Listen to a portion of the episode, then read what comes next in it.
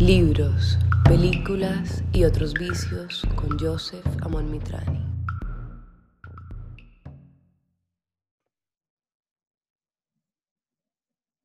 Queridas, queridos, bienvenidos a, yo no sé en qué, en qué episodio vamos del podcast, creo que este ya debe ser el episodio 10. Sí, este es el episodio décimo de este podcast que va creciendo y creciendo y creciendo, un rock and roll. Estamos ahí muy felices con, con mis hermanitos que me ayudan a trabajarlo. Eh, ahí que salió en Spotify, ahorita dice que las, las estadísticas, no sé qué, de cuánta gente ha escuchado y tal, nos ha ido muy bien con el podcast y estamos muy nuevos y eso nos llena muchísimo emoción. Y hoy estoy muy feliz porque por fin logramos cuadrar el sonido, estoy casi seguro de que esta vez va a sonar mucho mejor en cuanto a invitados. Obviamente cuando yo estoy solo, el sonido funciona muy bien, pero habíamos tenido como un problema con el tema de los invitados por temas de Zoom y tal, y lo estamos logrando, creo yo. Entonces, hoy Todavía al final del podcast nosotros, yo y Felipe, que ahorita se los presento, vamos a decidir cómo le vamos a llamar al podcast, todavía al episodio, todavía no tiene título, pero más o menos sabemos que vamos a hablar, hacer una pequeña introducción al pensamiento budista y un y, específicamente al budismo tibetano y lo vamos a ir llevando hacia el problema de la meditación, hacia la moda que está ahorita, esto, esta locura hipster de que todo el mundo se cree budista, pero nadie entiende qué es lo que está pasando ahí, me incluyo. Entonces, eh, bueno, Felipe es el invitado de hoy, se llama Felipe Ángel, es un gran amigo mío, filósofo de la Universidad de los Andes. Nos conocimos en la universidad eh, estudiando con, con, estos grandes maestros de la hermenéutica, con Carlos B. Gutiérrez y grandes maestros de, de, la filosofía antigua, con Sergio Ariza. De hecho, Sergio Ariza nos dirigió a los dos la tesis eh, del, del, del, pregrado. Yo trabajé sobre filosofía presocrática y Felipe trabajó Platón y Felipe pues era el más brillante ahí de nosotros, nosotros ahí tratando de de, ver qué estaba pasando ahí. El man ya, se, ya llevaba 20 mil lecturas y cosas, era un, alumno brillante y estuvo metido como todos en los Andes de esa generación que estamos muy metidos en hermenéutica, en Heidegger, en Gadamer y en filosofía antigua, ¿no? En los griegos.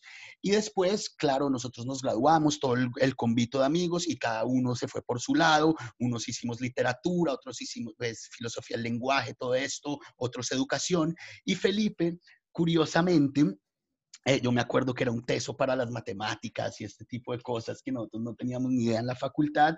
Él se metió, hizo un, un MBA, un máster en, en, business y después hizo un máster en mercadeo en la Universidad de los Andes. Se tiene dos másters relacionados con negocios, con mercadeo, etcétera. Y por estas épocas, cuando cada uno empezó a coger su rumbo, Felipe eh, usó, digamos que toda su, su brillantez intelectual para ir explorando el pensamientos distintos a los que le enseñan a uno en las facultades en, en, en, en Europa, en, Estados Unidos y, y, y en América Latina, que es el pensamiento oriental, ¿no? Eh, Felipe, usted me irá corrigiendo ahí, bueno, lo, presento y después echamos la lora.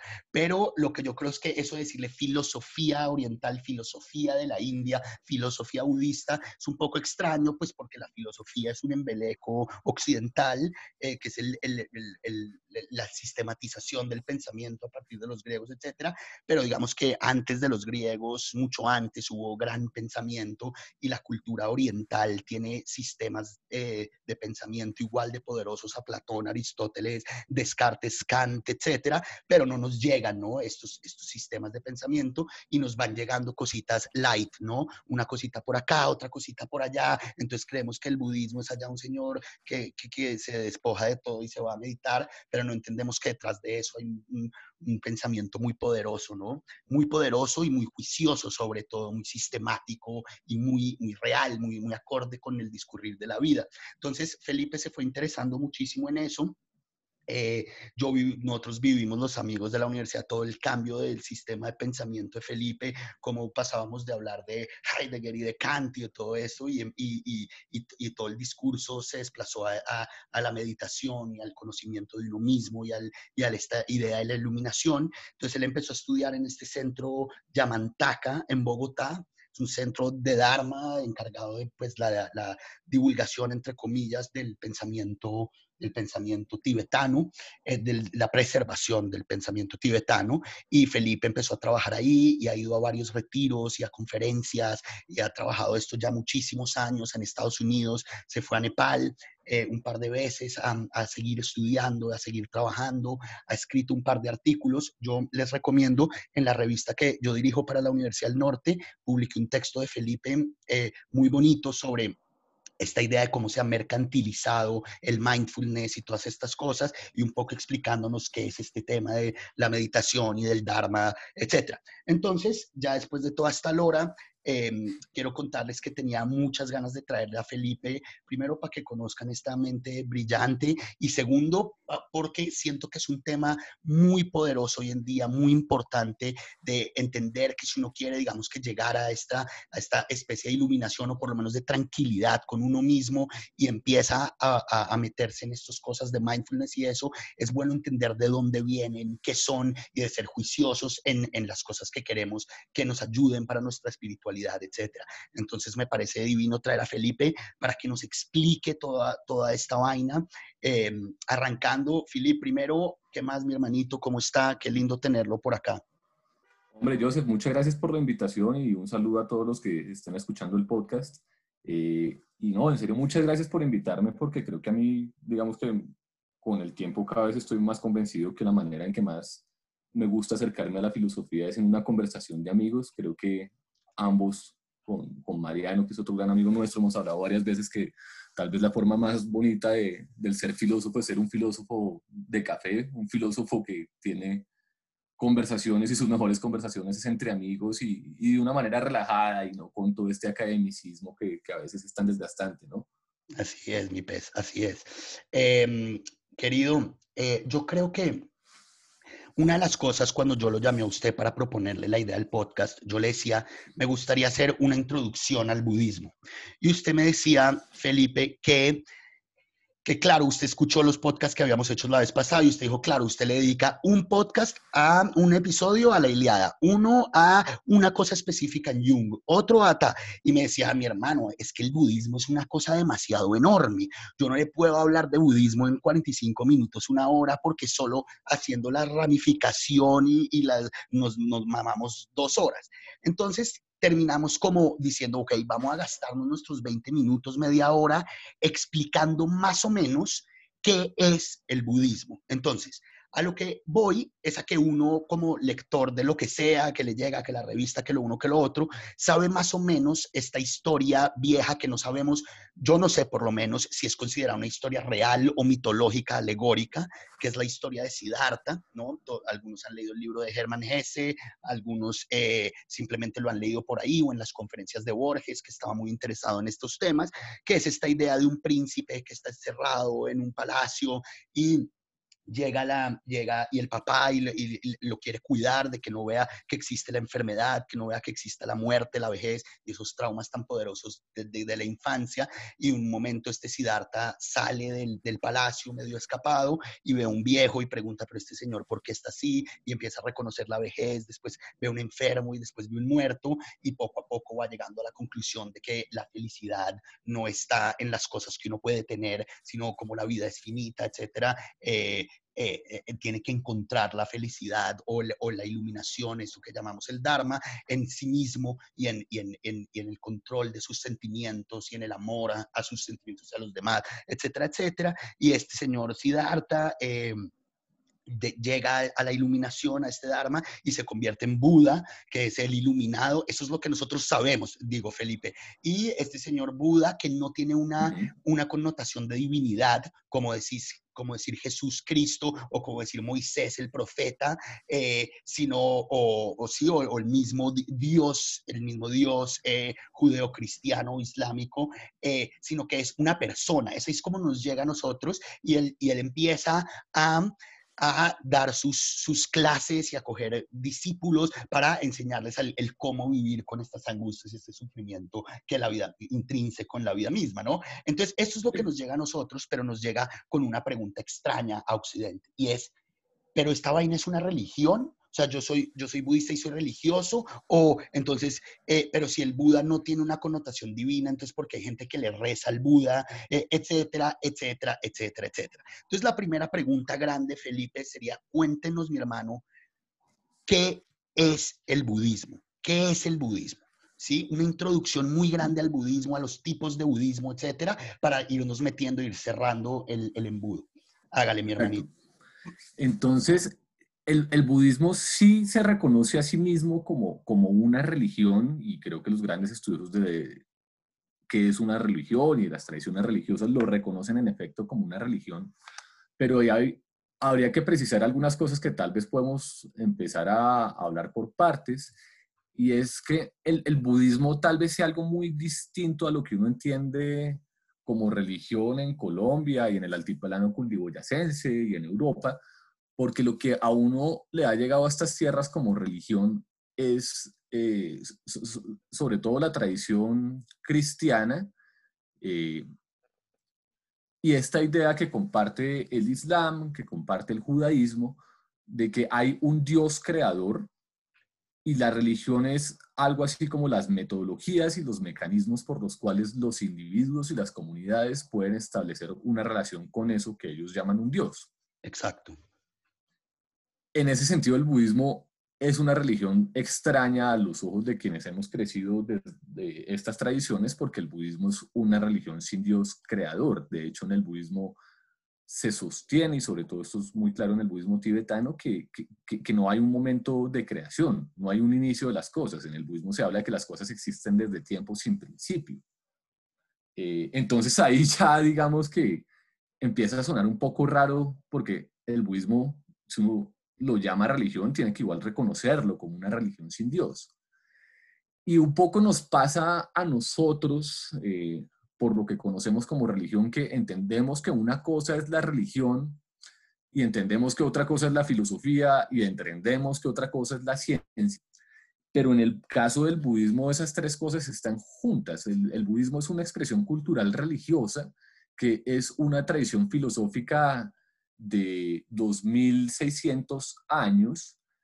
Eh, y fuera de eso, eh, tiene aspectos muy científicos porque el budismo es una, una psicología muy profunda y, creo que sus grandes fuertes eh, en su exploración y en, y en, su filosofía están sobre todo centrados en una ciencia, ciencia de la mente, lo que entendemos nosotros como ciencia de la mente en el budismo está presente y es una discusión científica, no es una discusión de que por allá hay un discurso que se dice que viene este señor Siddhartha Gautama y entonces porque Siddhartha lo dice así, no, esto es una cosa que se ha debatido durante los siglos y que hoy en día se está investigando científicamente en las principales universidades del mundo con gente muy importante del mundo de las neurociencias.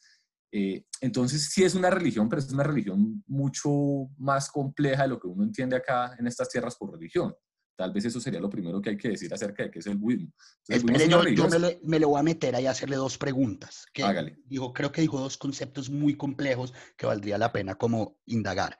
El Perfecto. primero es, claro, esta idea que, y que incluso viene antes de Aristóteles, de, de la idea de, de, todas las cosas tienen su causa, entonces uno va hacia atrás, hacia atrás, hacia atrás, hacia atrás, y tiene que buscar una causa primera. Y eso es una sí. cosa muy occidental, el, el, pensamiento occidental. De hecho, hay un poema de César Vallejo de todas las cosas tienen un hijo y un padre, pero este dolor viene desde más adentro, ¿no? Como este, no, esto no tiene causa. Y digamos, eso es lo que nos sorprende del poema, que es hay sufrimiento que no tiene principio ni fin, ¿no? Entonces, mm. eh, digamos que entonces eso es un concepto fundamental para el budismo no existe ese principio, ese motor inmóvil antiguo que en el medioevo ya coge el, el concepto de divinidad, ¿no? De un creador, ¿no? Un, un, un, una causa primera.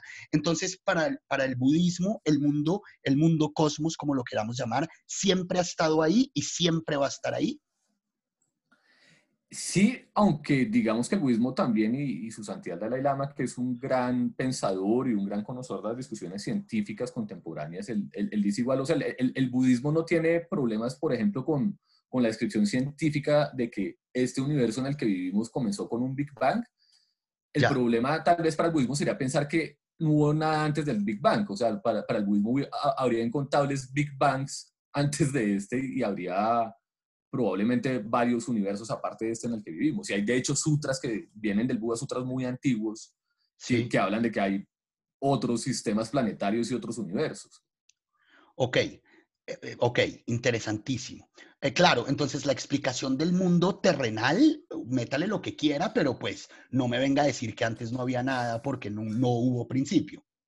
Exacto, exacto. Exacto. Ok. Que, es una idea que, sobre todo en las religiones occidentales, digamos, se, parte de la idea que hay un creador, pero, pero si uno mira la, la historia del pensamiento occidental, en, particularmente en Spinoza y en Hegel, uno encuentra que la explicación que ellos dan es que las cosas tendrían que existir sin, sin un momento de creación primera. De acuerdo, eso le iba a decir, o sea, muy hegeliano es esta idea, ¿no? Y es, es el, el, el, mundo cíclico, me imagino, en, en budismo, ¿no? Total, hay esa idea del mundo cíclico como también la hay en las grandes tradiciones de la India que están más allá del budismo. Ok, excelente. Eso es lo primero. Y lo segundo que me eso está divino y hay que tenerlo muy en cuenta.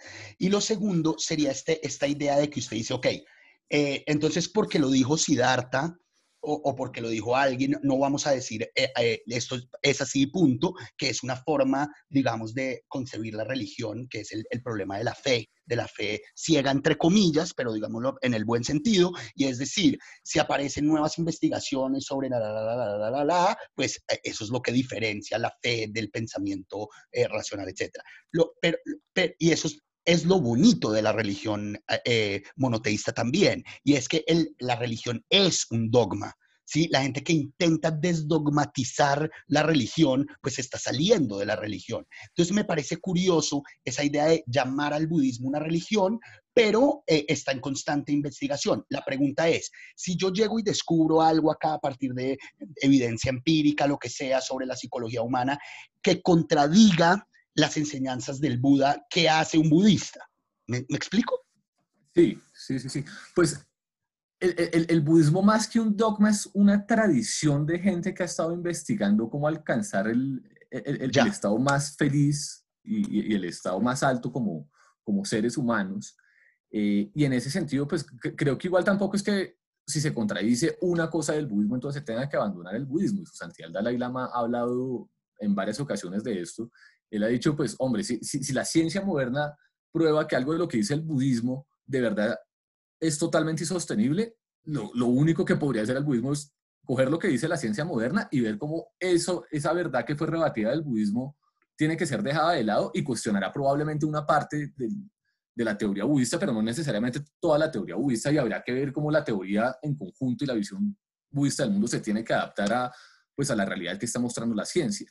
Y esto ha pasado, por ejemplo, eh, en el budismo tibetano se conservan algunos textos que hablaban de, cómo estaba constituida la, geografía del mundo y decían que en el centro del mundo hay algo que se llama el Monte Meru y que había cuatro continentes y esto.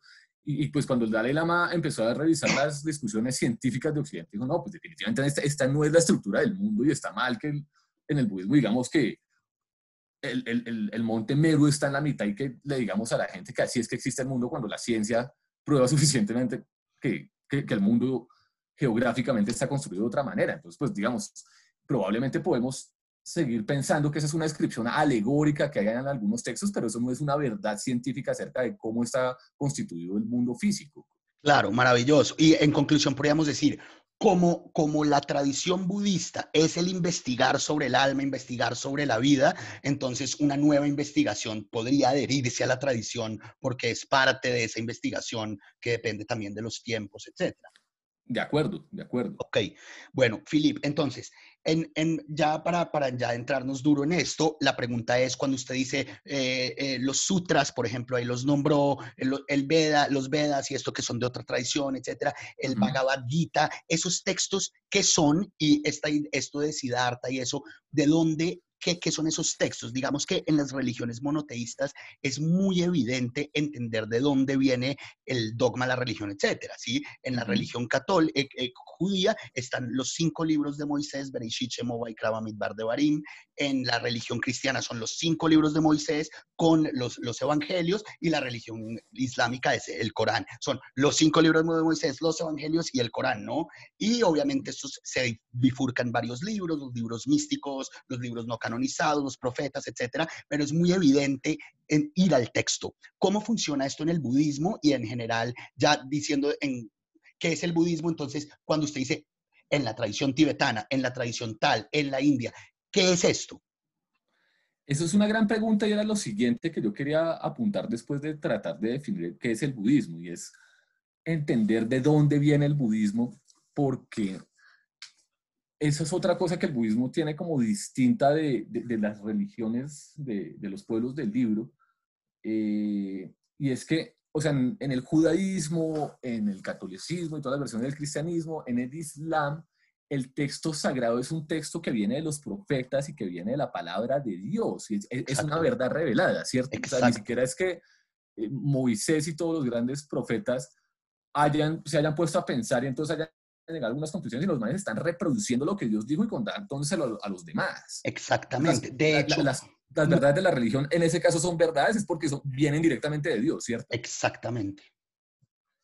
En el budismo es distinto porque a, a Siddhartha Gautama y a los grandes maestros de la tradición budista no fue que Dios le hablara, o sea, de hecho no sostenemos que haya un Dios como ese Dios que se concibe en estas otras religiones, sino que son gente que se puso a, echarle cabeza, a echarle cacumen a los problemas de la vida y llegó a unas conclusiones pues muy poderosas. Entonces aquí no hay verdades reveladas, sino verdades que se han encontrado a lo largo de siglos de análisis, de pensamiento y de vivir la vida. Eso es totalmente diferente.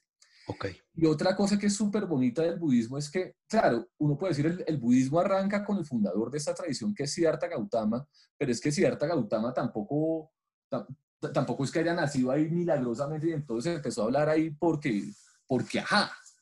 Eh, para entender a Siddhartha Gautama, y a mí me gusta ser muy enfático en esto cuando presento una introducción al budismo como la que estamos teniendo de acá, para entender a Siddhartha Gautama y para entender al budismo hay que tener claridad sobre qué es lo que hubo antes de Siddhartha Gautama y cuál es ese mundo de, la India antes del 600 antes de Cristo. Porque si uno se pone a, estudiar eh, los datos eh, arqueológicos e historiográficos que hay acerca de, qué es la India, la India es una cultura antiquísima, eh, al menos por los registros que se conserva tan antigua como la de los sumerios, y es una, es una cultura que se empieza a hacer estas preguntas, grandes preguntas espirituales, por allá muy seguramente desde el 3000 antes de Cristo o antes.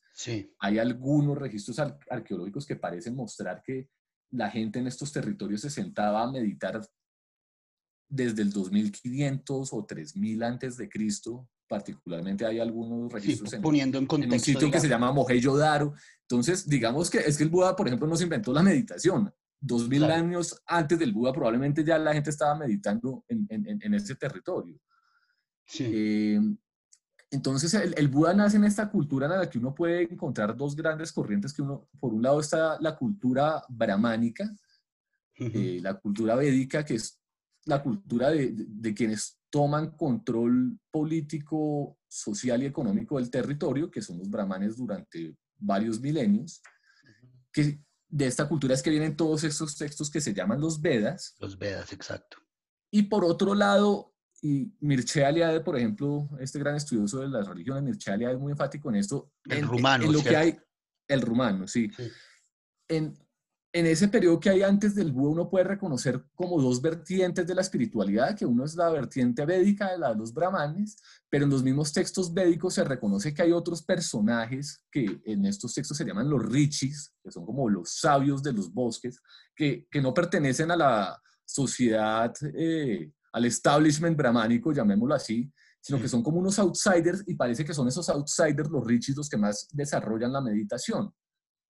Entonces, cuando el Buda aparece en el 600 antes de Cristo, probablemente estos richis que viven en los bosques y que tienen una espiritualidad muy mística ya llevan meditando 2000 años y cuando Siddhartha se va del palacio y del reino de sus padres a que le, le enseñen cómo asumir la vida de otra manera y cómo explorar el problema del sufrimiento, el man se va a estudiar con esta gente que está en los bosques. Ya. Entonces, Qué bonito eso. Pero la historia principal de Siddhartha, ¿en qué libro está? Esa historia que usted contaba un poquito de que fue príncipe y salió del palacio y se encontró con la enfermedad, la vejez y la muerte y probablemente con, uno de estos richis, eso, la, la, fuente fundamental de eso es un poco tardía, es de un señor que se llama Asvagosha, que escribe como el texto canónico contando la biografía del Buda y que es como la biografía que hoy en día se, se cuenta y se, se, tiene como la más certera.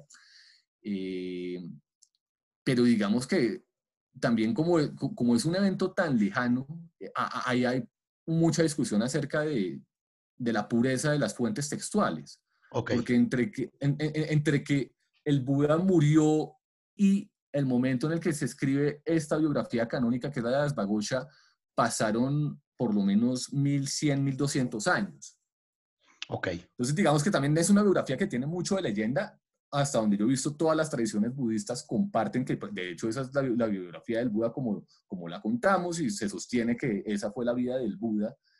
Eh, pero si uno la mira también puede haber mucho de leyenda en ella y pues saber qué es histórico y qué es no es como pues como en todas las grandes tradiciones espirituales eh, puede haber mucho de, mitología, puede haber mucho de leyenda y, y, es difícil tratar de distinguir qué es histórico y, qué es simplemente como ya, religioso. ¿no? Pero sí se podría decir, Philip, eh, que, que digamos que la función, pongámoslo así, no sé si esté bien dicho, del Buda de Siddhartha fue de alguna forma unificar o sistematizar, digámoslo, pongámoslo en términos occidentales, el, este pensamiento de los richis que estaban en los Vedas, que venía hacía dos mil años y lo que hizo fue coger toda esta sabiduría y de una forma como unificarla de alguna forma y enseñarla?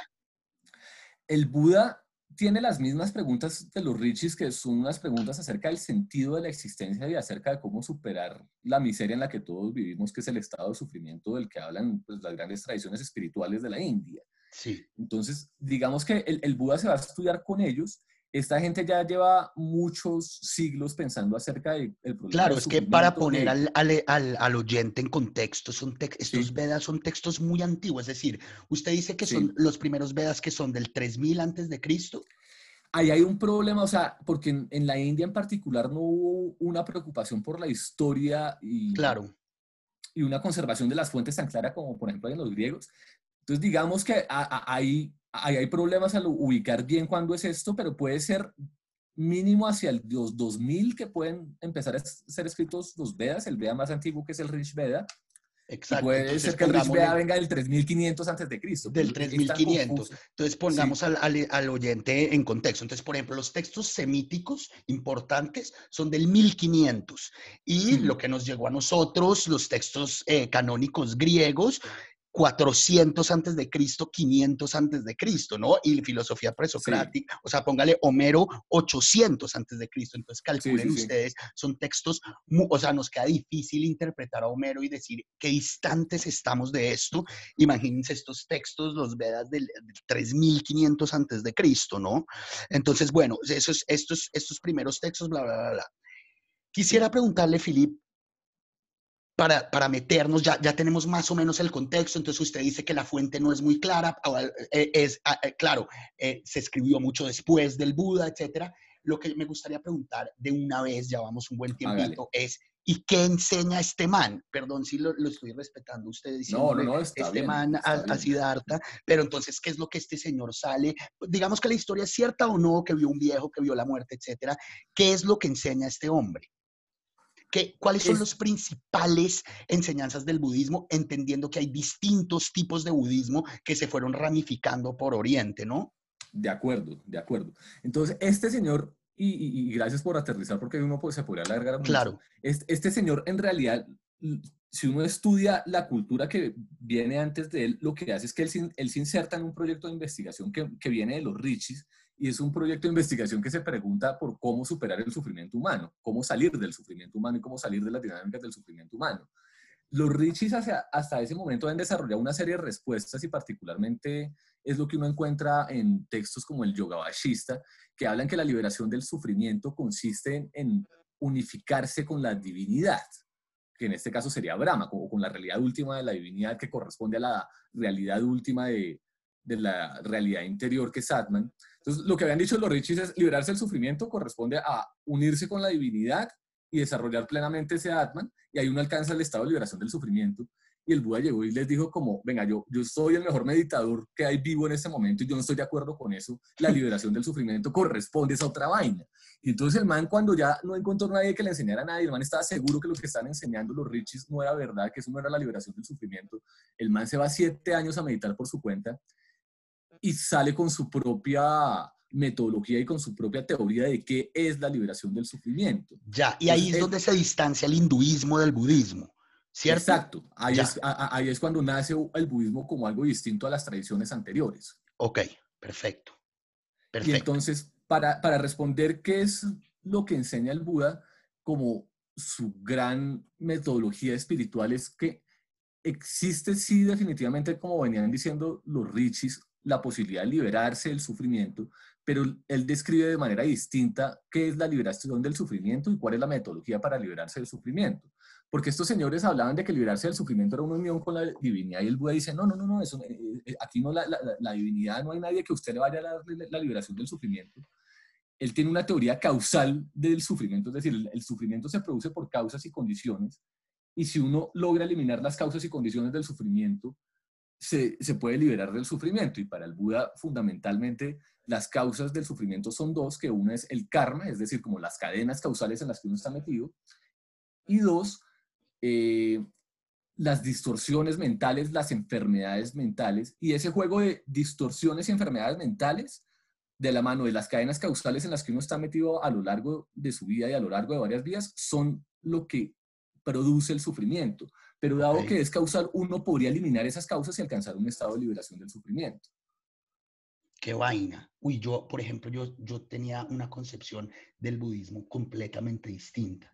Yo, ¿Cómo lo veía usted? Yo lo veía como que para el pensamiento de Siddhartha Buda, el, la vida es sufrimiento, es, un, es, un, es ontológico.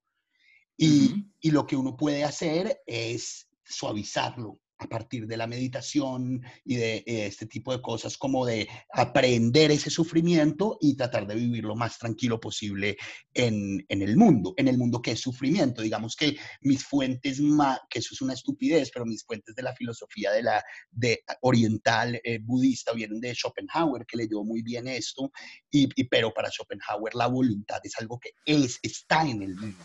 ¿Sí? Eh, y usted me dice, no, no, no, no, no. Para el Buda, el sufrimiento tiene unas causas específicas, que es el karma, que ya podemos hablar ahorita de reencarnación y estos temas, el karma que es las cadenas de errores, digámoslo así, de errores de comportamiento, y eso es lo que me causa sufrimiento, o la enfermedad mental o distorsión mental, que me imagino que tiene que ver mucho con el problema de vejez, enfermedad, muerte y eso, y es pues yo como sé que voy a morir, como sé que me voy a enfermar y este tipo de cosas, la mente empieza a divagar y da ansiedad, depresión, etcétera. Y entonces uno puede rastrear estas causas y eliminarlas. ¿Sí? ¿Entendí bien? Sí. Sí, sí, sí. Sí, total. Claro que, o sea, e, e, eso uno lo dice fácil, pero hacerlo es, es, bien berraco porque es que uno desde tiempo sin principio ha estado acumulando un montón de basura que hace que uno esté muy metido como en, en las cadenas causales de sufrimiento. Entonces, romper con eso digamos que requiere un gran trabajo, pero, pero realmente lo que sostiene el budismo y lo que dijo Siddhartha Gautama es que eso es realmente posible salirse del todo de las cadenas causales del sufrimiento y erradicar 100% las enfermedades mentales que están haciendo que uno todo el tiempo la cague y se meta en cadenas causales de sufrimiento. Qué vaina. Ok, entonces vámonos de una, ahora hacia el centro de este episodio y yo como hijo de puta me libero del sufrimiento del mundo. ¿Me entiende? Porque yo voy a cuelgo con usted y arranco a darle, weón. ¿Cómo yo hago para esta vaina? ¿Cómo se hace para esa vaina? O sea, hay, hay, hay muchas metodologías dentro del budismo porque como estamos diciendo, pues el budismo es una tradición de 2600 años que ha estado investigando esta vaina de cómo es que uno sale del sufrimiento y cómo puede ser de verdadero beneficio para los demás. Entonces, eh, digamos que en las tradiciones, hay, al menos tres grandes tradiciones dentro del budismo. Está la tradición del sur, que es la que particularmente se conserva en Sri Lanka y en Tailandia. Hay la tradición de la parte mm, oriental de Asia, que son las tradiciones que se conservan en China y en Japón y hay la tradición del norte, que es particularmente la tradición que conserva eh, el, pueblo tibetano. Ok.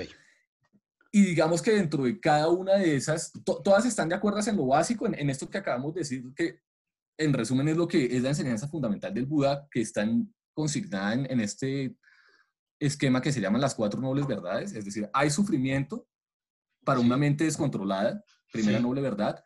Segunda noble verdad, el sufrimiento tiene causas, es, es, un proceso causal y es un resultado causal. Segunda noble verdad. Tercera noble verdad, eh, dado que es un proceso causal, existe la posibilidad de alcanzar el estado de liberación del sufrimiento o nirvana, Nirvana quiere decir el estado en el que uno se liberó del sufrimiento. Y cuarta noble verdad, dado que esto es causal y uno puede ir desde el punto A en el que sufre al punto B en el que no sufre, hay un camino y hay una metodología o una serie de metodologías, porque esto es plural, alrededor de las cuales uno puede desarrollar las capacidades para liberarse del sufrimiento. Esa es la cuarta noble verdad. Y eso lo comparten todas las tradiciones budistas. Eso lo comparten todas las tradiciones budistas. Clarísimo. Las tradiciones budistas van a empezar a tener distintos enfoques, sobre todo en cómo, cómo describen esa cuarta noble verdad, cuáles son las metodologías para liberarse del sufrimiento. Eh, y digamos que todas las tradiciones budistas van a estar de acuerdo en que, pues esto, el, el maní de fondo está en controlar su mente y en educar su mente y en transformar su mente.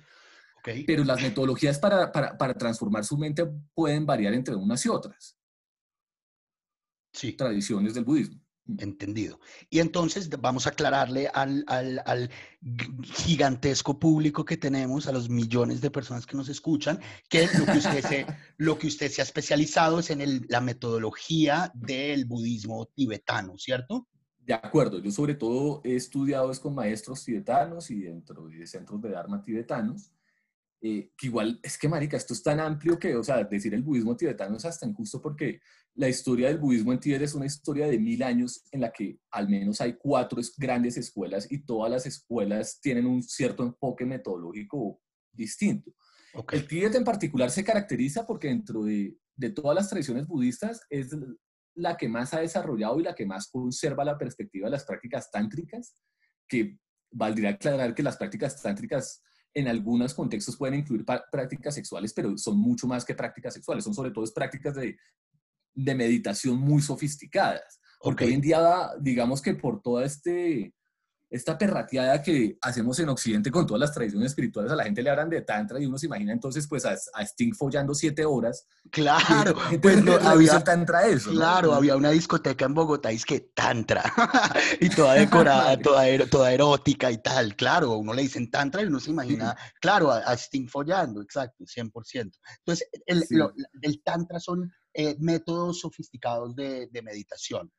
Sí, y, métodos como muy, muy adornados, muy psicológicos, muy profundos de, meditación, porque la meditación puede ser muy sencilla como sentarse a, ser consciente de su experiencia enfrente de una pared blanca como es el sasen, que es una meditación así como lo mínimo, o sea, una meditación minimalista, pero las meditaciones tántricas usan visualizaciones de budas y de mandalas y, de procesos dentro de la meditación. De hecho, en la, en la tradición budista, una sadhana tántrica es una serie de visualizaciones en la cual uno visualiza mentalmente y se concentra en una serie de, como de, de momentos y, y etapas dentro de un proceso de, como una historia que uno visualiza. Entonces es una meditación como con muchas herramientas y con mucho adorno. Todas barrocas. Eh, sí, exacto. Yo diría que el, o sea, el, el, el, budismo zen es minimalista y el budismo tibetano es muy barroco, para ponernos ustedes. Y eh, esos viejitos que uno ve haciendo con polvitos de colores, esos, esos cosas gigantes, estas mandalas gigantes, ¿es una forma de meditación tántrica? Eh, o sea, la, misma, sí, sí, total. La, misma, o sea, la misma construcción del mandala de arena es una meditación tántrica, pero el mandala de arena es una representación en dos dimensiones de un lugar en tres dimensiones, porque e, eso también es muy interesante. La gente dice como los mandalas y los mandales y los mandales, la gente se los imagina como una cosa en dos dimensiones, pero en, la tradición tibetana el mandala, e, esa vaina en dos dimensiones es en realidad es como, es, como el plano de una casa, en realidad es, e, e, es una representación gráfica de una realidad en tres dimensiones. Ok, bueno, pero ya nos fuimos a la mierda, Philip, vamos con calma, porque la gente puede estar medio perdida, pero no, yo lo, yo lo traigo. Esa es mi labor de entrevistador. La cosa es así, entonces, de, de, de, estas cuatro nobles verdades, todos lo comparten, usted, se fue usted estudió una de estas también que se bifurcan en cuatro formas de eh, la meditación de la, del budismo en Tíbet, ¿cierto? Entonces, sí, de acuerdo me gustaría, ahora sí, volver otra vez, según su tradición y según sus estudios, eh, como, nos, como nos dice muy bien, si yo puedo, si yo estoy sufriendo y sé que ese sufrimiento tiene unas causas, pues eh, si yo acepto esa premisa, quiere decir que yo puedo ir a esas causas. Y si yo acepto que puedo ir a esas causas, quiere decir que yo puedo sanar esas causas. Entonces, tengo un lugar A que es sufrimiento y un lugar B que es Dharma, felicidad, nirvana, llámelo como lo quiera llamar. Entonces, para llegar de un lado al otro, yo tengo que cumplir unos pasos, ¿cierto? Que esa es una de las nobles verdades. Y la cuarta, y ahí es donde, donde se empieza a enredar la cosa y donde se empiezan a bifurcar, es yo como paso del sufrimiento a la iluminación, a la felicidad, a, yo lo llamaría la tranquilidad, ¿no? Digamos que yo soy muy occidental en el sentido aristotélico de, de la felicidad, es una idea regulativa, no es que uno la pueda llegar a coger, sino que uno va hacia ella. Me imagino que en el budismo sí se puede alcanzar en su plenitud, pero digamos que a mí me interesa entender cómo yo cómo puedo por lo menos suavizar ese sufrimiento y encaminarme hacia, eh, hacia la felicidad, según sus estudios, según lo que usted cree, según lo que usted ha trabajado e investigado. Sí, sí, sí, sí. Entonces, digamos que igual, puesto así como en términos generales, todas las tradiciones budistas van a estar de acuerdo en que ese proceso de lograr salir del sufrimiento incluye un entrenamiento en al menos tres dimensiones, en tres grandes temas. Lo primero es un entrenamiento en ética, que si uno lo mira, pues eh, es algo que comparten todas las grandes religiones del mundo. Es como, hombre, deje de meterse en problemas tontamente y, empiece a encaminar sus acciones hacia, fines significativos, ¿cierto? Entonces, en, el budismo, uno parte que lo primero que tiene que hacer es dejar de meterse en problemas y dejar de malgastar su vida de, maneras tontas, y de eso se trata la ética para el budismo. Ok. Eh, y de la mano de, eso, pues empezar a, caminar hacia lugares significativos y hacia lugares felices y, y, bonitos, por ponerle alguna palabra a eso. Pero eso no es muy ambiguo. Felipe. No, no. En el sentido de cómo, entonces, ¿qué cosas? Si a mí lo que me gusta es irme a un bar y volverme mierda y meterme en peleas y eso es lo que me hace estar bien, entendemos que entonces no sería una forma, digamos, de, de este, este, camino de comportarse bien. Entonces, el bien Claro, porque es que... Sí. Igual es que no, hecho, la, ética, yo, creo que uno de los grandes problemas, y, y, hoy en día ando, eh, este año particularmente he pensado mucho en esto, y es que ten, sea, si, uno le dice a cualquier persona que no ha estudiado filosofía como usted y yo, que es que la ética es un tema bonito e importante, la gente es como, ¿cómo así? Si la, ética es lo más aburrido y es como, la ética es una serie de prohibiciones que, que no me dejan vivir la vida. Yo, creo que la gente, yo he hecho un estudio de mercado y a la gente, si uno le, le habla de la palabra ética, eso es lo que se imagina la gente. Claro. Pero, pero desde el punto de vista del budismo, la ética tiene mucho más que ver con cosas mucho más más cercanas a, a, la realidad humana de uno y al corazón de uno, como, o sea, la ética, por decir desde el punto de vista del budismo, para mí tiene que ver mucho con quererse a sí mismo, marica, con, con no hacerse daño a sí mismo. Ok.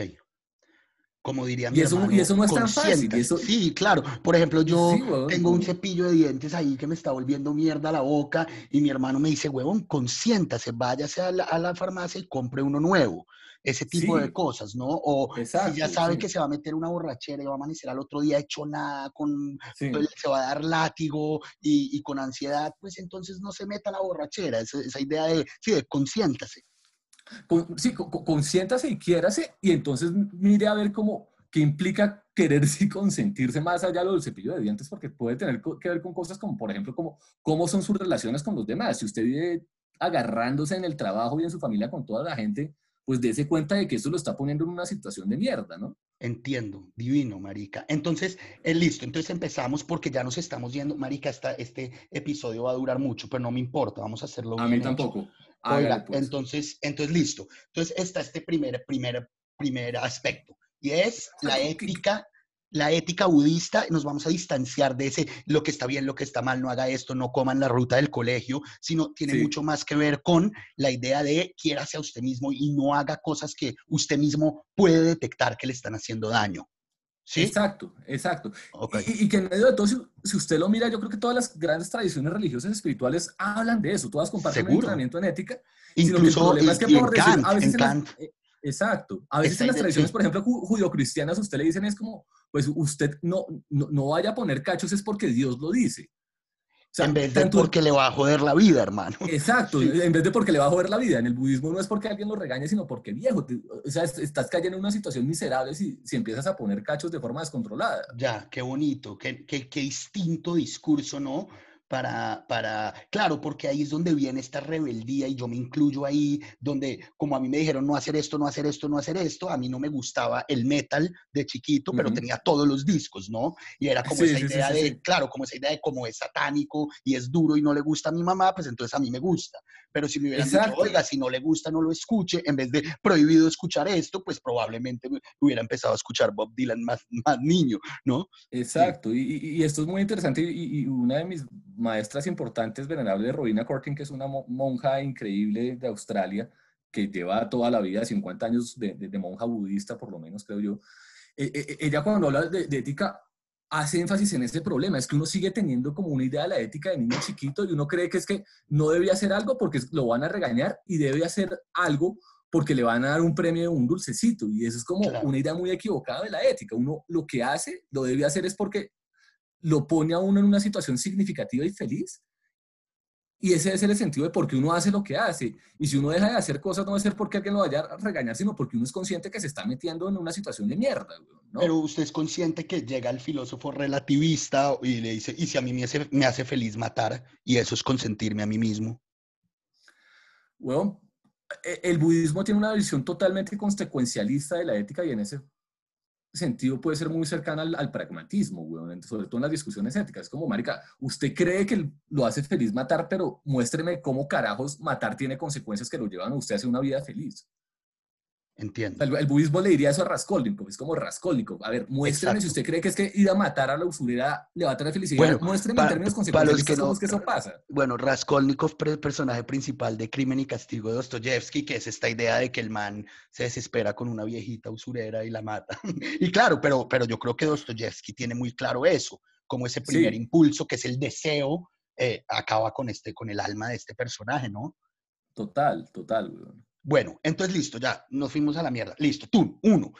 Eh, una, ética, ética, y un entrenamiento en ética que volvemos a dejar claro, la ética no es lo que está bien o está mal no comer en la ruta del colegio, sino consentirse a uno mismo, amarse a uno mismo y hacer cosas que le hagan a uno bien. Listo. Segundo, estamos hablando de el método para llegar a la iluminación. Segundo. Exacto. Segundo, empezar a controlar su mente y fundamentalmente con controlar su mente alrededor de, de, ser consciente y darse cuenta de que, huevón, en realidad uno se cree libre, pero si yo le digo a cualquier persona que no ha meditado, quédese un minuto quieto con la atención en su respiración, eso puede ser perfectamente imposible. O sea, porque eh, la gente empieza a sentir dos respiraciones y a la tercera ya está pensando, huevón, en en el buen sexo o mal sexo que tuvo anoche, o en la vieja que se quiere comer pasado mañana, o en el problema que tiene en el trabajo y la cuenta de la tarjeta de crédito que tiene que pagar. Entonces, todos nos creemos libres, pero una cosa que es muy, muy interesante y muy poderosa del budismo es que el budismo sí cree que la gente puede ser libre, pero que si la gente no entrena su mente, la gente definitivamente no, no es libre. Nadie puede ser libre si no ha entrenado su mente. Y el entrenamiento fundamental de la mente es un entrenamiento en que uno sea capaz de escoger en qué está poniendo su atención. Okay. Eso se, se, llama el entrenamiento en el samadhi o el entrenamiento en la, en la quietud meditativa. sería una posible traducción para samadhi. Ok. Eh, y esto es tan ambicioso que, digamos que, lograrla medianamente, o sea, ni siquiera tener total quietud meditativa, sino estarla logrando medianamente, implica poder sentarse quieto en un cojín y tener la atención absolutamente quieta sin ninguna distracción durante cuatro horas al menos. Eso es como empezar a medianamente decir como yo estoy medio lográndolo. Lograrla al 100% es lograr que usted nunca en su vida se vuelva a distraer en ningún momento y siempre sea absolutamente consciente de lo que pasa momento a momento. Ya, que de ahí viene el concepto de mindfulness, ¿no? Que está tan perrateado y tan horriblemente usado en el mundo hipster contemporáneo, ¿no? Exacto, esa serie de técnicas para entrenar la atención es que vienen todas estas herramientas del mindfulness que este señor John Kabat-Zinn empezó a mercantilizar y se volvió hipermillonario haciendo eso. Ya, pero entonces el segundo paso eh, eh, es, es, la meditación, digámoslo así. Eso que usted llama el samadhi no es el objeto final de la meditación. de, es que vamos por partes porque es que si no se nos puede ir a la mierda muy fácil. Sí, sí, sí, sí, vamos, vamos. O sea, hay, hay, un tipo de meditación que es entrenar la capacidad de sostener la atención y de no distraerse. A eso se le llama el entrenamiento en samadhi y las el tipo de meditación que entrena eso dentro del budismo se le llama shamat. Sin embargo, si uno revisa las tradiciones de Asia, no solo el budismo tiene ese tipo de meditación, sino también casi todas las tradiciones hinduistas lo, tienen y el taoísmo también tiene ese tipo de meditaciones. Ok. Entonces, digamos que el, el, budismo se parece a todas las religiones y a todas las tradiciones espirituales porque comparte un entrenamiento en ética. El budismo se parece y comparte con muchas tradiciones de Asia y particularmente de India, ese entrenamiento de la capacidad de no distraerse y de mantener la atención a voluntad. Exacto. Entonces, hay, hay, uno poquito a poco va viendo cuál es la especificidad del budismo, qué distingue al budismo de otras tradiciones espirituales, ¿no? Entiendo, pero entonces dejemos claro, entonces el samadhi, que es eh, entrenamiento en samadhi, quiere decir, nosotros nos creemos libres, uy, yo puedo hacer lo que se me dé la gana, me compré unas botas Martins y me tatué, ¿cierto? Yo soy libre, pero uno va y se sienta a, a, se sienta a no pensar y uno se da cuenta que uno no es libre que a uno lo lleva de un lado a otro sus pensamientos y que obviamente, siguiendo pues todo esto de Spinoza y tal, pues obviamente pues eh, hay una causalidad en esos pensamientos que me hace hacer lo que yo hago sin necesidad de que yo quiera haberlo hecho. Entonces el entrenamiento en Samadhi es el, el entrenarse, valga la redundancia, para mantener la mente de uno enfocada no en algo específico, sino en lo que yo quiera que se enfoque. Entonces, si yo quiero concentrarme en mi respiración, me concentro en mi respiración y no hay nada aparte. Si quiero concentrarme en un problema que me está agobiando un poco, me voy a poner mi mente en ese problema y a partir de ahí tomaré mis decisiones, obviamente basadas en mi entrenamiento en ética, a partir de este samadhi que es el, el controlar la atención, controlar la atención de en dónde quiero ponerla. ¿Estamos? Estamos, marica, súper claro, muy, marica, o sea, está mejor usted que yo, o sea, ¿para qué me invitó? Es que eso no se improvisa. Yo quise hacer un doctorado. marica, eso no se improvisa. Bueno, y entonces, entonces estamos yendo hacia la capacidad. ¿Qué otro aspecto? ¿Son cuántos, me dijo? Son tres. Entonces, son tres. Estos, estos dos primeros aspectos, que son la ética y el desarrollo de una concentración y una atención perfecta, el budismo los comparte con otras tradiciones. Es en el tercer aspecto donde uno dice ya el, budismo definitivamente es distinto de otras tradiciones. Sí. Eh, y a este tercer aspecto el budismo lo llama el entrenamiento en sabiduría. Pero hay que, hay que entender que sabiduría acá, porque esto no se trata de la sabiduría de, haberse leído 200 mil libros y tener un doctorado y, pues estas perogrulladas que la gente considera hoy en día sabiduría, sino la sabiduría dentro del budismo es la sabiduría de haber desarrollado la capacidad de dejar de distorsionar totalmente la realidad. Porque, además, dicho ya en unos términos más profundos, la causa profunda del sufrimiento, de acuerdo a la visión budista, es esto que se llama la ignorancia, pero en el budismo la, ignorancia no es la ignorancia de no haberse leído a Alessama Lima y de no haber leído a Homero. No, para el budismo la ignorancia es la ignorancia de estar distorsionando la realidad y esto, esto, es muy diciente en la palabra que se usa en sánscrito para hablar de ignorancia. La ignorancia a la que se refiere el budismo en sánscrito se dice avidya, y literalmente avidya, si uno lo mira etimológicamente, es no, no estar viendo las cosas. Estar distorsionando, estar en, peliculados. Que es un poco el velo de Maya de la tradición india. Ah, puede corresponder en algunas cosas al velo de Maya, pero no 100%, weón. Ok, esta, esta es la más compleja hasta ahora, Philip. Bueno, la última. Esta es la más compleja. Y es la sabiduría en el velo de Maya, me refiero para los que no han leído sobre esto, de que el mundo eh, se nos presenta de una forma y nosotros creemos que estamos viviendo según esa verdad que se nos presenta al mundo, pero uno profundiza en la realidad y era solo una forma en que nosotros estábamos organizando ese mundo. Y uno ignoraba que había una profundidad por detrás de ese velo, ¿no? Que es una cosa muy de la tradición de, lo, de, de la India, ¿no? Eh, entonces, sí, sí. sí, entonces lo que yo le iba a preguntar es, este, este mm, entrenamiento en sabiduría significa no la sabiduría de hay que leerse a Lesama Lima y hay que aprender griego y latín porque así son los sabios como Borges, sino es hay que dejar de distorsionar, por eso pensé en el velo de Maya, de dejar de distorsionar la realidad, que me imagino que uno la distorsiona pues con su propia mente, su propia psicología. Entonces, ¿en qué consiste esta distorsión y en qué consiste el no distorsionarla? Digamos que la, la, la, escuela del budismo que yo más he estudiado, que es la escuela Gelugpa del budismo tibetano, que viene de un gran, gran meditador, filósofo, un ser absolutamente genial que se llamó Jason Kappa y vivió por allá en el siglo, entre el siglo XIV y el siglo XV.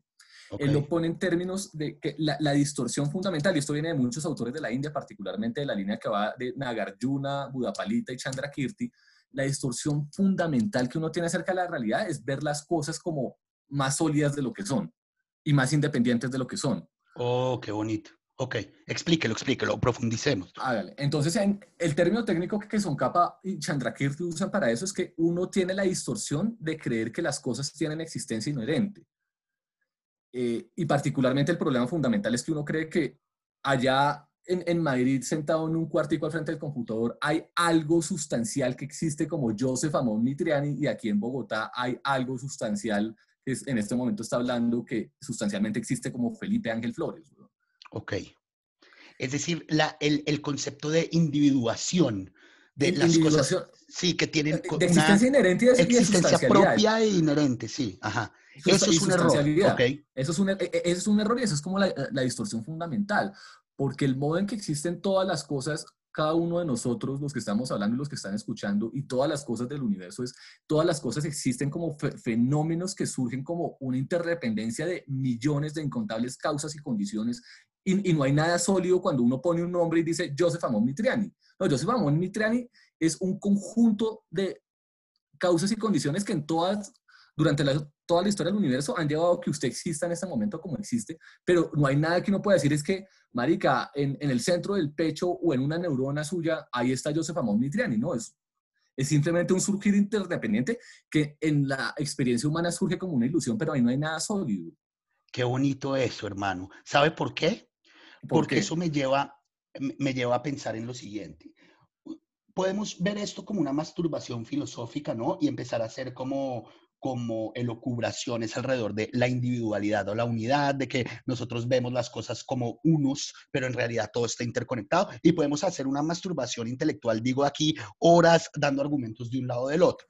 Pero lo que a mí me interesa mucho del, del budismo es que eh, ahí no están pensando por pensar, por hacer eh, jueguitos eh, jueguitos intelectuales, sino que eso tiene, una, tiene una razón práctica de la, de la buena vida. Y a lo que me refiero con esto de que si yo me desunifico, pongámoslo así, me desesencializo, pues entonces ya eh, tiene una, una consecuencia ética muy bonita y es, y es que quito todos los dogmas, me quito los dogmas, yo pienso así, yo soy así. No, hermano, eso son infinitas redes, ¿sí? De cosas infinitas que llegan a que usted llegue y piense así, por lo tanto usted se puede distanciar de, de, de ser usted mismo. Es que para mí el hombre, el humano occidental, el gran sufrimiento es el creerse demasiado sí mismo, ¿no? El solipsismo. Sí, tomarse demasiado en serio. Tomarse, tomarse demasiado, en serio. Y es decir, bueno, fracasó mi libro de poemas. ¿Y qué? Yo no soy yo, no, no, no es mi libro de poemas. Es simplemente una causalidad infinita que pudo haber sido de otra forma y el otro libro van a ser otras infinitas causas. Entonces uno como que se distancia de este dogma de ser uno mismo, ¿no? Exacto, exacto. No, no, y, de tener que ser algo y definirse como algo. Exacto, de tener que definirse como algo. Exacto, que eso es un drama tremendo. Y la adolescencia es eso, ¿no? Es que yo soy el Joseph Amón Punquero, yo soy el Andrés López eh, Metalero, ¿sí? Relájese, hermano, eso no existe. Hmm. Sí. Totalmente de acuerdo. Y hay algo que important, importantísimo que decir ahí, y es que yo veo que en Schopenhauer y en Nietzsche, cuando ellos empezaron a escuchar esta teoría budista que se llama la teoría de la vacuidad, de la ausencia de existencia inherente, sí. los manes dijeron, ah, es que entonces el budismo es nihilista, el budismo no cree, cree que es que todo, todo vale una verga y nada importa y nada existe, y eso es un error. El budismo precisamente todo el tiempo los grandes pensadores budistas han estado diciendo, marica, irse hacia ese lado es, es tan error como creer que las cosas son totalmente sólidas. El budismo es un punto medio entre creer que las cosas son totalmente sólidas y decir que nada existe. Las cosas sí existen, definitivamente sí existen, pero existen de un modo mucho más sutil, mucho más complejo, mucho más sofisticado de lo que uno las percibe. Y ese es el punto fundamental del Exacto, no, no, existen de forma unificada, sino que existen en redes infinitas de, de otras cosas. Exacto, exacto. Mm. Entiendo. Muy bonito, Marica. Felipe, yo creo que vamos a ir un poco a poco cerrando y me gustaría cerrar, pues no ya, ya, ya, pero sí poco a poco ir, ir como cerrando porque nos podemos ir, ya vamos con más de una hora. Eh, sí. Lo, lo, lo, me gustaría, después de que ya dimos como toda esta introducción y eso, que nos cuente un poco su experiencia con el tema de la meditación, cómo usted pasó de ser, de ser un, un, un, man muy metido en la filosofía occidental, en el pensamiento de, de, Heidegger, de Platón, etcétera, y se fue yendo a eso. ¿Qué experiencia ha tenido usted en este camino del el sufrimiento a, a, la luz, cierto? Que lo habíamos hablado desde este ejercicio, ese ejercitarse en ética, eh, después eh, eh, ejercitarse en samadhi, después del ejercitarse en sabiduría. ¿Cómo lo ha llevado usted? Y me gustaría que nos ayude a hacer una reflexión sobre sobre esto que usted y yo siempre hablamos, eh, off the record, y es cómo se ha mercantilizado todo esto y cómo la gente ahorita está muy metida en, yo hablaba de Jung la vez pasada y cómo como el, el, episodio pasado, y cómo se ha vaciado de significado la espiritualidad occidental. Entonces estamos tomando cosas de esta espiritual, espiritualidad oriental y se volvió una cosa de mercadeo horrorosa, todo el tema del veganismo, todo el tema de la, vamos a hacer una, una, una finca y a cultivar nuestros tomates y yo, yo medito y en realidad como que no hay un conocimiento de, de esta luz, etcétera, sino que uno se baja una aplicación, etcétera, y, y, se mete a final de cuentas en este mundo de mercado que es todo lo contrario a, a la austeridad a la austeridad, digamos que intermedia que, que propone el Buda y todo eso. Ok, ok. Eh, no, chévere, hay, hay, muchas preguntas y tal vez quisiera, sí, sí está bueno contar un poquito de mi historia de, de, cómo es que yo llego a, a, todo este mundo del budismo, ¿no? Sí. Eh, y creo que definitivamente eso empezó, yo, yo, diría que empezó cuando usted y yo estudiábamos filosofía en la Universidad de los Andes y, digamos, y creo que no tengo problema de hablar esto abiertamente y, usted y mis amigos cercanos saben que esto es absolutamente cierto. O sea, yo en esas épocas estaba absolutamente rayado y era un ser bastante insoportable, ¿no? Total, total. Y creo que, y, y a usted a mí nos pasó que estudiamos filosofías porque teníamos unas preguntas existenciales como de marica, no entiendo nada de esta locura del mundo en el que vivimos Sí, y un odio total a, y uno, todo. Y, uno tenía la sensación de que de pronto, venga, pues revisemos qué ha dicho la gente, a ver de qué carajos es lo que estamos haciendo, a ver si, si, hay, si hay alguna respuesta medianamente decente a, a, a, qué es lo que está pasando y qué es lo que vale la pena, ¿no? Exactamente. Pero creo que como usted estaba diciendo al principio de esta charla que estamos compartiendo, pasa mucho en, en filosofía occidental que termina siendo como una discusión totalmente academicista, totalmente alejada como de, de, la realidad cotidiana de las personas, totalmente alejada de los problemas existenciales que uno tiene. Entonces yo de verdad durante filosofía, o sea, fue probablemente la mejor educación profesional que, por la que yo pude haber optado eh, en pregrado, pero, pero yo vivía muy frustrado, parce, con, weón, estamos acá hablando y hablando y hablando y, y, y el mundo se está cayendo eh, y y todo el mundo está medianamente loco y todo el mundo se la está pasando bastante mal, weón, y, y acá solo pues, nos gastamos nuestros días echando unos pajazos intelectuales, ¿no? Sí, y que uno ve también la vida de los filósofos y de, y de qué me sirve ser Derrida, si ese man estaba que se colgaba, ¿sí me entiendes? Exacto, y ese tipo de cosas. Sí, sí, sí. No, y, y, otro amigo mío, un poco mayor que nosotros, Fernando, de tener unos 40 años, yo, yo, me acuerdo que él me contaba que algunas que estaban en la Nacional salieron de una clase de ética nicómaco, hablando de ética nicómaco, y a los 10 minutos el profesor le estaba dando la jeta a un estudiante. Es como, marica, ¿cómo, es, esta, ¿cómo es esta desconexión tan hijo de puta? Exacto, que uno exacto. habla dos horas de ética y después el profesor le está casca le está dando puños en la cara a un estudiante. Total, total. Ok, entonces usted dijo, bueno, a mí esto me parece muy bonito, como la formación de, de, leer, porque sí, la formación en filosofía es maravillosa para aprender a leer, pero después usted dijo, pero esta gente no está haciendo nada con sus vidas, o sea, ¿qué hago yo con esto? Y, Exacto, ¿qué, ¿qué, hago yo con esto y, y, y, cómo realmente llevo esto hacia las preguntas profundas por las que yo quise estudiar filosofía? Que sí. como, marica, de verdad, ¿qué es lo que me pasa a mí? ¿Qué es lo que le pasa al mundo? Y porque estamos metidos en tantos problemas y en tanta locura, güey. Y creo que desde que estábamos en la universidad yo empecé a, a, explorar otras cosas por fuera de la tradición occidental. Yo empecé a hacer yoga, empecé a, a tomar esta clase que dictaba Margarita Cepeda en la Universidad de los Andes, que se llamaba Filosofía de la India, y empecé a tener como una cierta sensación de que por ahí podía haber mejores respuestas a las preguntas que yo me estaba haciendo que seguir leyendo a Heidegger y a Kant. Sí. Eh, sin embargo, weón, como que literalmente, o sea, uno no se ha entregado cuántas materias tomó, 60 materias, 50 materias, o sea, vi solo una de algo que fuera por fuera de la tradición occidental y en realidad era una cosa pues muy por encimita en el que uno leía el Bhagavad completo y un par de paginitas del Yoga Vashista, pero hasta allí.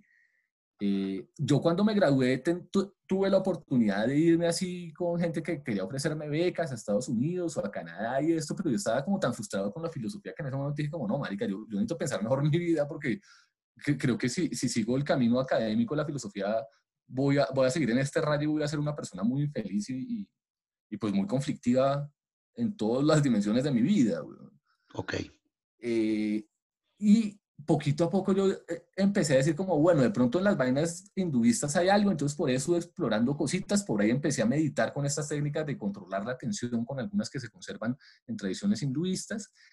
Eh, y había cosas del hinduismo y del yoga que me gustaban, pero como que no me convencía totalmente.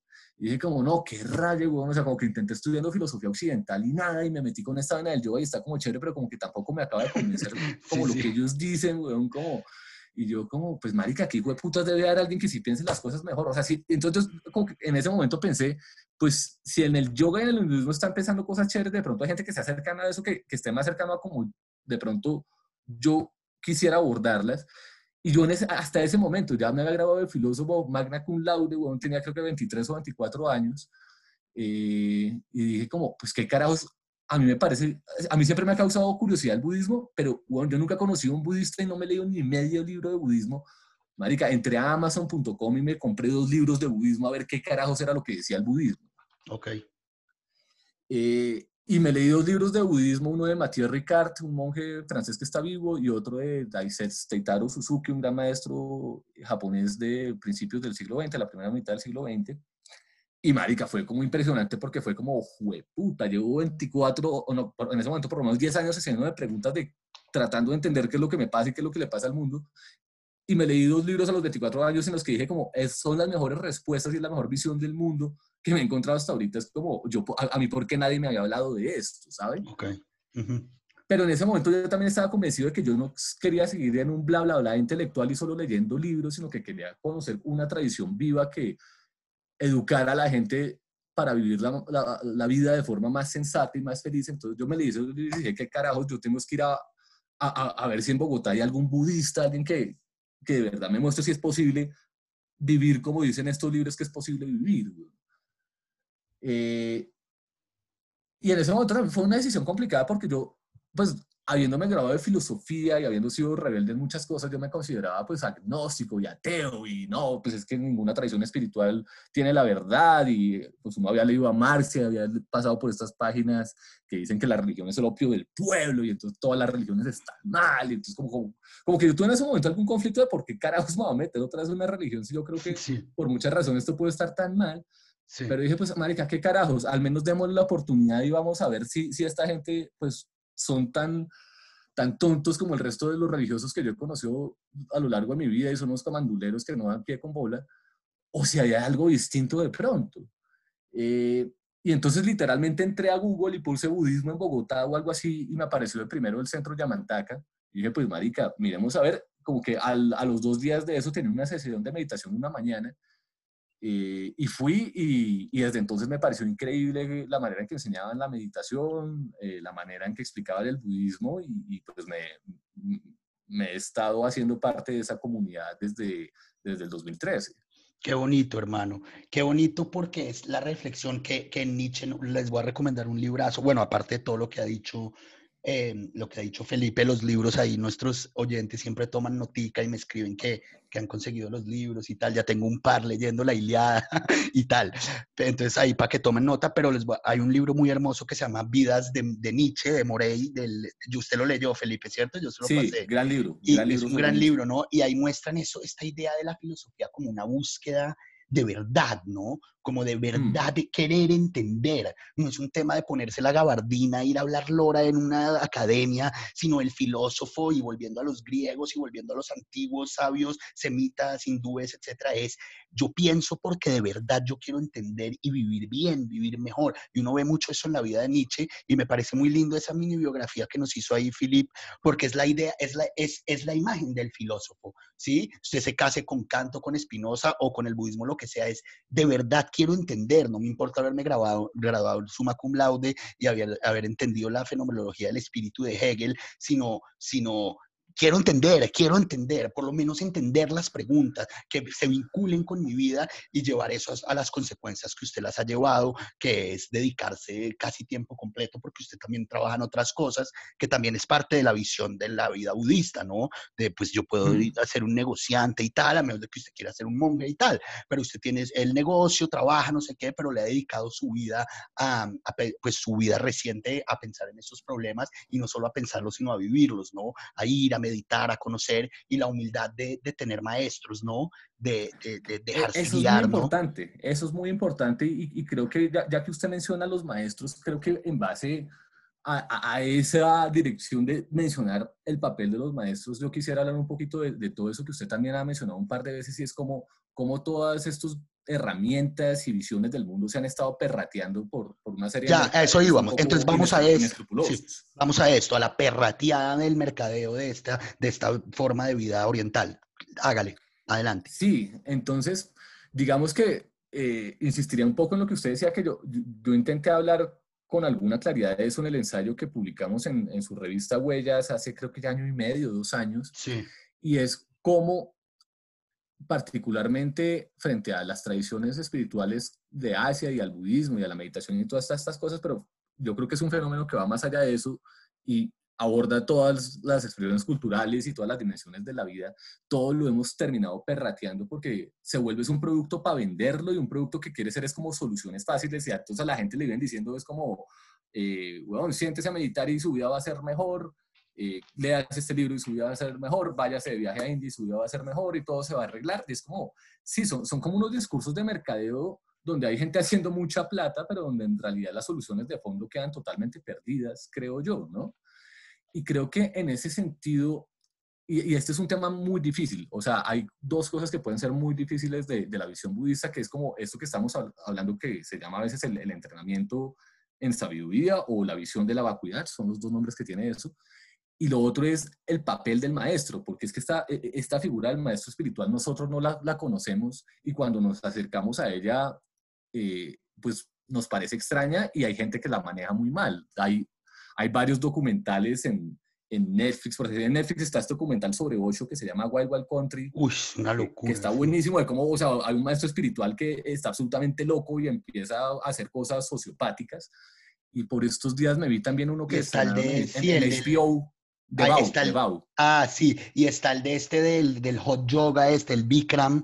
El que de este Bikram, que un ese es un documental chiquito, sí, los otros son docuseries, güey. Sí, En Netflix está el de Bikram. Sí, o sea, es como que uno empieza a ver esta vaina de las maestras espirituales y lo, lo, lo, que uno ve así en la superficie es o una gente que en realidad no le importa la espiritualidad, sino le importa es hacer bien, o es una serie de gente que son psicópatas y sociópatas y terminan violando gente, huevón, y más o menos queriendo quemar el mundo de unas formas muy extrañas entonces, como que eso nos produce mucha reticencia y creo yo con razón.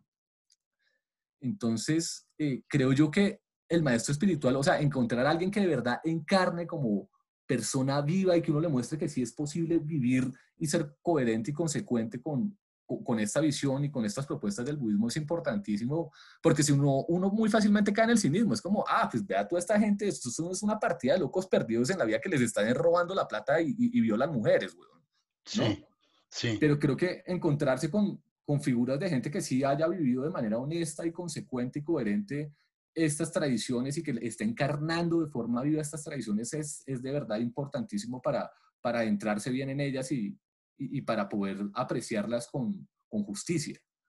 Creo que el punto, bueno, esto de los maestros evidentemente, y usted tocó un punto de, de entonces, ¿por qué nos, da, nos molesta tanto el, el, esta nueva forma de, del de, mindfulness y todas estas cosas. Y yo creo que usted dio la respuesta ahí rápidamente y es eh, la velocidad, ¿no? Con que queremos las cosas. digamos que, pues, si estamos hablando, volvemos al principio de la conversación, de que, de que nosotros llegamos y, sufrimos, la, conciencia humana es sufrimiento, pero sabemos que eso tiene unas causas y esas causas eh, y, curar esas causas eh, es lo que nos va a llevar a la iluminación, etcétera, o al, estar bien. Eh, creo que ya desde el principio nos están diciendo calma, calma. Esto es un proceso largo, esto es un proceso largo de investigación psicológica, ¿sí? No del, uy, yo medito y hago yoga y soy vegano y ya voy a estar bien y el resto del mundo son unos imbéciles, etcétera, ¿sí? Sino que es un, es un tema de saber por dónde metérsele y porque se puede volver uno muy loco, ¿no? Eh, tanto el mm. maestro como el alumno, ¿no? Entonces, lo que, yo, lo que yo creo es decir, yo escuchándolo usted hoy, y si yo digo, puta, a mí me interesa esto, me interesa esta, pues yo hago lo mismo que usted. Me voy a Amazon, me compro, o lo llamo a usted y le digo, Felipe, recomiéndeme un par de libros para empezar, lo leo, veo dónde está la cosa, eh, me voy a los textos antiguos, los leo y empiezo a, entender que hay gente que eso es muy bonito, muy, muy importante, ¿no? En la historia del pensamiento es que falta nos hace el entender que hay personas que han pensado eso mejor que uno y que llevan años haciéndolo, pues vaya y siéntese con el man a aprender, ¿no?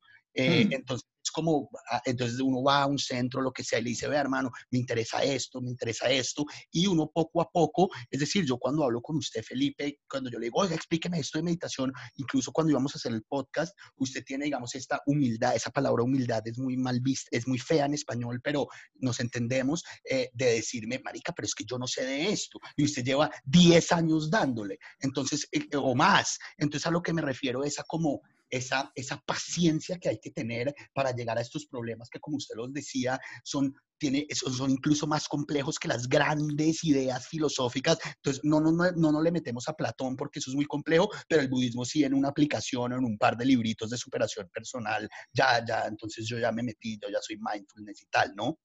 Hmm. Sí, aunque igual, hecho, ese, ese tema también es súper complejo porque, o sea, yo tengo mucha reticencia frente a, los mercaderes de la espiritualidad, pero a mí me parece que en medio de todo eso hay cosas que pueden ayudar a la gente y por decir, eh, y lo hemos hablado con usted, Joseph, e, esta aplicación que se llama Headspace, pues está muy bien para al menos empezar a aprender a meditar un poquito, ¿no? Sí, Headspace es buenísima, sí. Es buenísima y al menos pues esas, para, para empezar que uno lo guíen en cómo darse cuenta de cómo es que uno se distrae todo el tiempo y empezar poquito a poco a, a mantener la mente con mayor atención, con mayor claridad, a mantenerla con más calma, e, e, e, esas cosas funcionan y, tampoco es que esté 100% en contra de ellas. Eso es importante decirlo. Es muy importante, es muy importante. Sí, pues, una mierda, estoy de acuerdo. Y además que todos estamos eh, sufriendo y metidos en el mismo mierda, con el mismo bulto de papas, pues si a alguien le sirve algo, tampoco es para cagárselo, ¿no? Pero sí ser muy conscientes de que son fórmulas de mercadeo que, no, que nosotros volvemos a lo mismo. Creemos que somos libres, pero al final de cuentas están jugando con que todo el mundo está muy ansioso y me llevan por una solución fácil para que yo eh, compre productos, ¿no? Total, total. Y, además porque es que, yo insisto en esto, o sea, el, budismo ni ninguna tradición espiritual es, es dueña de la meditación y, hoy en cosas, hoy en día hay toda una serie como de dimensiones y de contextos en los que a mí me parece que, que, se hacen cosas muy, muy interesantes alrededor de la meditación. Por decir, este año yo descubrí la terapia Gestalt y, y en terapia Gestalt se hace mucho énfasis en este ejercicio de manténgase presente y manténgase conectado momento a momento con las cosas y ahí, se usan algunas técnicas de meditación traídas del budismo, porque Fritz Perls y Claudio Naranjo y esta gente pues conocían a maestros budistas por allá en los 50 y en los 60 y, y empezaron a, hacer terapia psicológica con estas herramientas. Entonces, tampoco es que eso esté mal, ¿sabes? Entiendo. Bacanísimo, marica. Entonces ya para cerrar, total, creo que nos, sí, nos fuimos hasta, creo que hora y media algo así empecé a calcular desde después, pero bueno.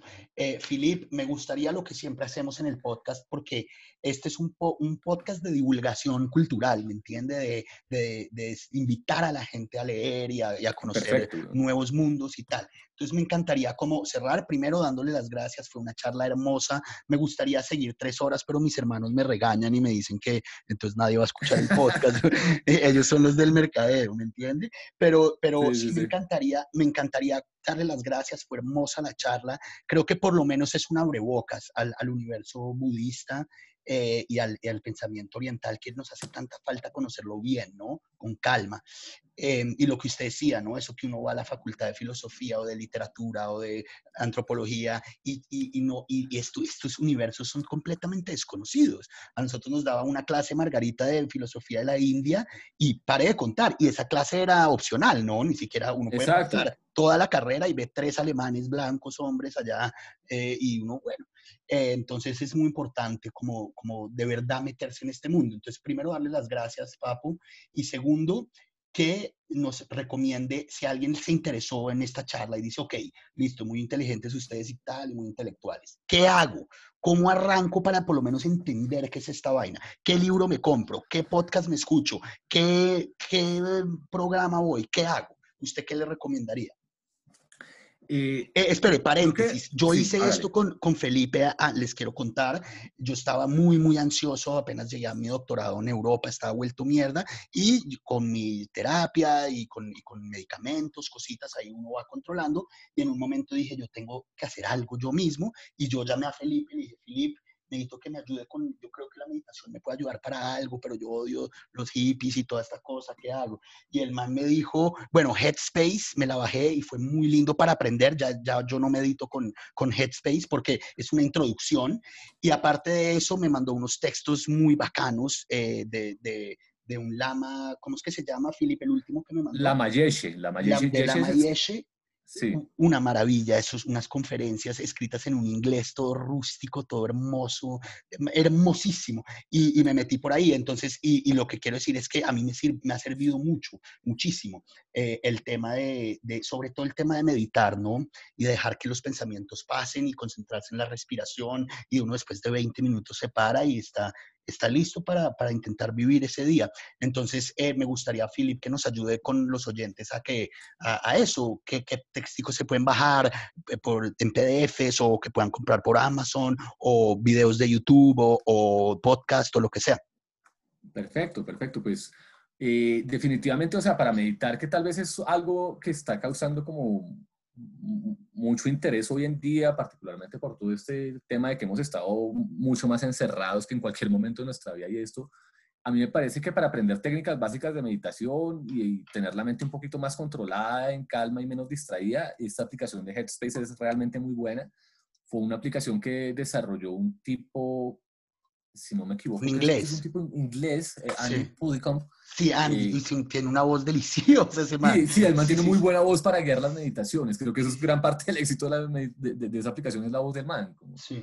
Eh, y es un tipo serio, es un tipo que fue monje budista en la tradición Kargyupa tibetana durante creo que unos 7, 10 años. Eh, el tipo es hipermillonario, es de estas empresas que son unicornios, entonces ya están valuadas en más de mil millones de dólares y creo que eso me, me causa un poco el conflicto, pero, pero es una buena aplicación, es una buena herramienta, ¿sabes? Eh, eso en cuanto a herramienta para aprender a meditar, creo que hay eso, y hay otra de unos mexicanos que se llama Lo Jong, que tal vez es con es como L-O-J-O-N-G, así se describe la palabra en tibetano, puede ser con Y, puede ser L-O-Y-O-N-G, eso también está creo que en, Android y, en, Apple. Eh, y como libritos para empezar a, explorar este cuento budista más allá de lo que yo pude explicar en este momento y seguramente mil veces mejor de lo que yo lo hago. A mí me gusta mucho este monje francés que mencioné hace un rato, un señor que se llama Mathieu Ricard. Eh, tiene un libro bonito que se llama En defensa de la felicidad, eh, que me parece que es un libro que tiene unos puentes muy, muy interesantes entre este concepto de la felicidad como lo entiende Aristóteles y como muchos de nosotros lo entendemos culturalmente y todas estas herramientas budistas y esta visión budista. Eh, creo que ese es un gran libro para empezar. Eh, y como usted decía, los, los, libros y los texticos de la Mayeshe, la Mayeshe se escribe Lama, L-A-M-A, y Yeshe, Y-E-S-H-E. Esos los pueden encontrar en internet. Hay, sí, eso está en PDF por ahí, sí. está en PDF, sí, yo se lo pasé, eso está en PDF, estoy 100% seguro que lo pueden encontrar en una página de un centro budista que pertenece a la misma organización internacional que el Centro Yamataka, que es una organización que se llama FPMT, que, que fundaron la Mayeshe y otro monje, la Masopa, eh, por allá en los 60 eh, la Masopa Rinpoche, que además es como mi maestro raíz, mi maestro más importante. La, la, Masopa Rinpoche está vivo, la Mayeshe murió en el 84. Eh, pueden buscar en Google Centro Nagarjuna Valencia, Valencia, la ciudad de Valencia. Nagarjuna, este gran filósofo de, la India que vivió por allá en el siglo III después de Cristo. Nagarjuna se escribe N-A-G-A-R-J-U-N-A. Entonces busquen Centro Nagarjuna Valencia. Ellos tienen ahí una biblioteca de textos en PDF eh, y ahí están dos textos de la Mayeshe, eh, que fueron los que le compartí a Joseph hace algún tiempo.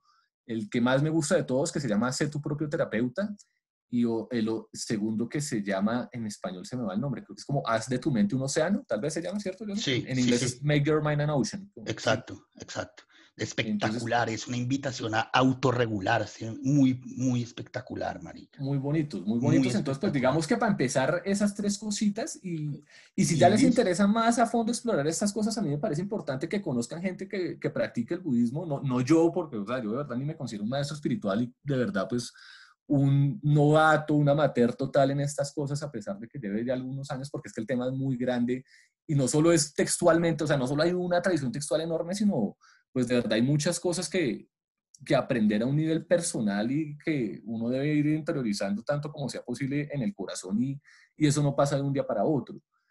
Entonces, eh, pues en Bogotá está el centro de Amataca, eh, con el que yo fundamentalmente he estudiado más que con cualquier otro, y hay, y hay grupos de budistas, hay gente que trae maestros tibetanos y otras tradiciones eh, varias veces al año. Este año 2020 no pasó pues por todo el tema del COVID, pero en el 2019 fue, un, año bonito porque ya estaba llegando gente muy importante, ya, ya hay como un grupo de gente que está trayendo a grandes maestros y que es gente que practica el budismo en serio, al menos en Bogotá y sé que en...